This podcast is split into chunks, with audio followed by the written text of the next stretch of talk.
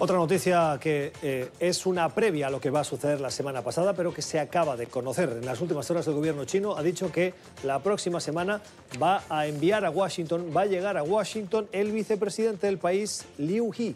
Viajará con el objetivo de firmar la primera fase de un acuerdo con Estados Unidos que podría encarrilar el fin de lo que ha venido llamándose la guerra comercial entre Estados Unidos y China.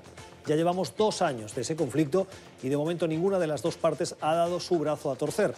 Lo que ahora se espera es que esto ponga un poquito de aceite en esas chirriosas conversaciones que están teniendo y que no están dando buen resultado. Algunos analistas escriben estos días y califican ese conflicto que ya dura más de dos años entre China y Estados Unidos como una nueva guerra fría. Vamos a buscar el análisis. Saludamos a Jordan Link, es analista experto en China del Centro para el Progreso de Estados Unidos, el CAP, aquí en Washington. Señor Link, gracias por estar con nosotros. Hay quienes, como decíamos, hablan de guerra fría. ¿Usted también lo podría considerar como una guerra fría? ¿Lo podemos calificar así? Um, en mi opinión, no. No hay tanto el componente ideológico que vimos en la Guerra Fría. Además, los dos sistemas son mucho más entrelazados, mucho más de lo que estaban Estados Unidos y la Unión Soviética, así que no lo caracterizaría así. Sí, pero podríamos decir que así como Estados Unidos y Rusia tenían esa profunda diferencia ideológica, también lo tienen Estados Unidos y China.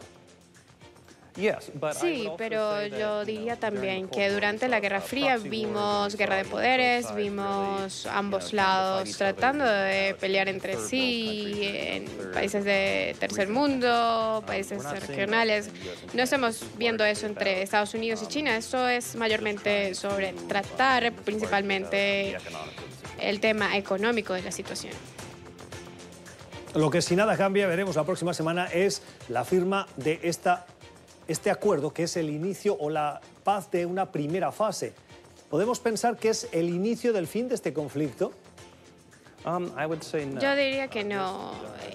Este acuerdo comercial en primera fase, el hecho de que sea en primera fase, implica que todavía falta mucho por hacer.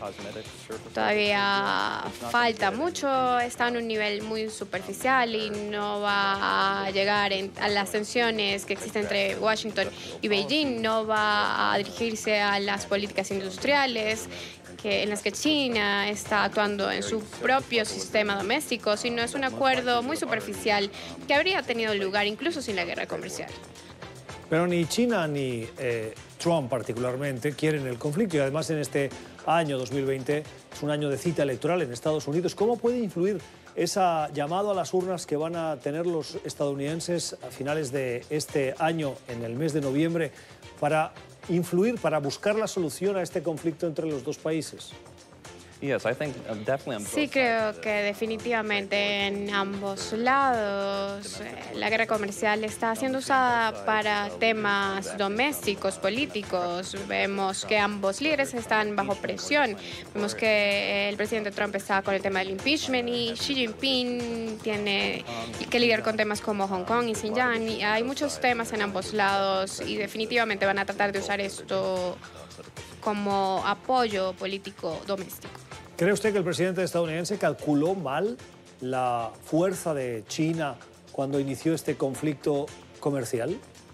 Um, no estoy seguro si calcularon mal lo fuerte que China es y su sistema. Creo que lo que calcularon mal fue esperar que los líderes políticos de China cambiaran su sistema político-económico a favor de los Estados Unidos. Es el análisis de Jordan Link, es analista experto en China del Centro para el Progreso de Estados Unidos. Señor Link, gracias por haber estado con nosotros. Feliz noche y feliz fin de semana.